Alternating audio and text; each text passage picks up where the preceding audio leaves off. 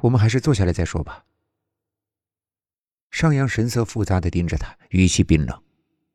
七个人挤在一起坐，让这个角落的空间更显得狭小。怎么回事？为什么会这样？潘哲熙察觉到气氛有些不太对，他抬起头，赫然发现每个人都在看着他。每个人的脸上都充满着复杂的情绪，有感激的，有疑惑的，有愤怒的。哲熙，你解释一下，这到底是怎么一回事？尚阳尽量保持语气的平静，虽然他很想用力的摇晃眼前这个家伙，但他更想知道发生了什么。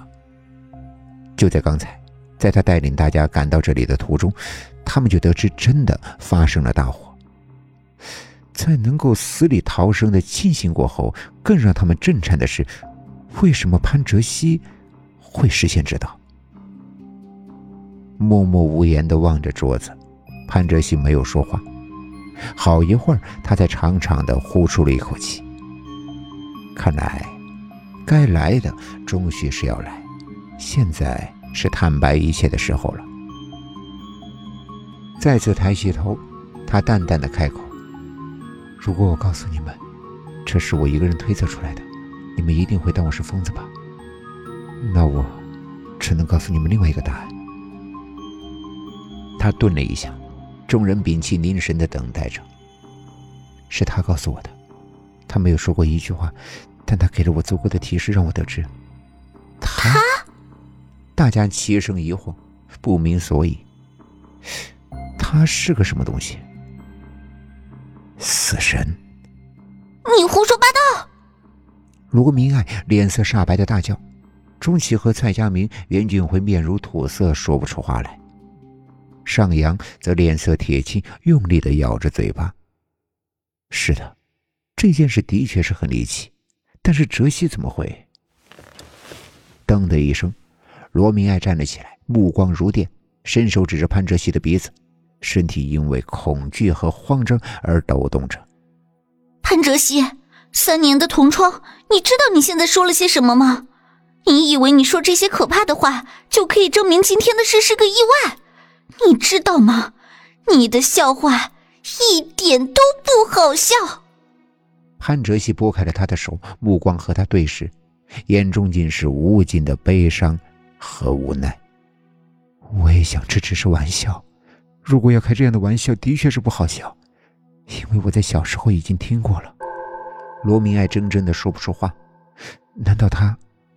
是的，在我很小的时候，我就经历了两次这样的意外。死神已经和我开过两次这样的玩笑了。如果你认为我笑得出来的话，你就尽管把这当做玩笑吧。他低下了头，再也无法控制内心中的脆弱。罗明爱转身背着他。没有再说话，良久，再也没有人再说话。空气仿佛要凝结了，静默的，只能够听到粗重的呼吸声。真的很可怕。抖动的双肩射露出他内心的恐慌。罗密安脸色雪白如纸，紧握的手指的指甲刺得手心发疼。他不再敢转过身体面对他。他不知道为什么自己会说出这样一句话，只知道他再也无法忍受这所有的一切了。话一说完，罗明爱跑了出去。明爱，蔡佳明喊了一声，随即也跟了出去。钟琪慢慢的站起来，深深的看着潘哲熙。他没想到这个出色的学生竟然还有这样的秘密。如果刚才他们在那里再逗留几分钟，一种不寒而栗的感觉让他打了个颤。钟琪身体晃了一下，老师。袁俊辉扶住了他。会，尚阳，麻烦你们先送老师回家好吗？潘哲熙平静的请求着，语气中有一种难以察觉的凄凉。尚阳点点头，张开嘴想说点什么，最终还是没有开口。目送着远去的朋友，潘泽熙终于是支撑不住了，心好痛，像被撕裂的四分五裂。为什么？无数次想他的情形，以为自己能够应付得来，可现实却是如此的悲哀，这注定是他的宿命吗？一双温暖而坚定的手轻柔的按在他的手上，暖和的体温从那双手传递过来。他吃惊的抬起头，惊讶于对上一双柔情似水的眼睛。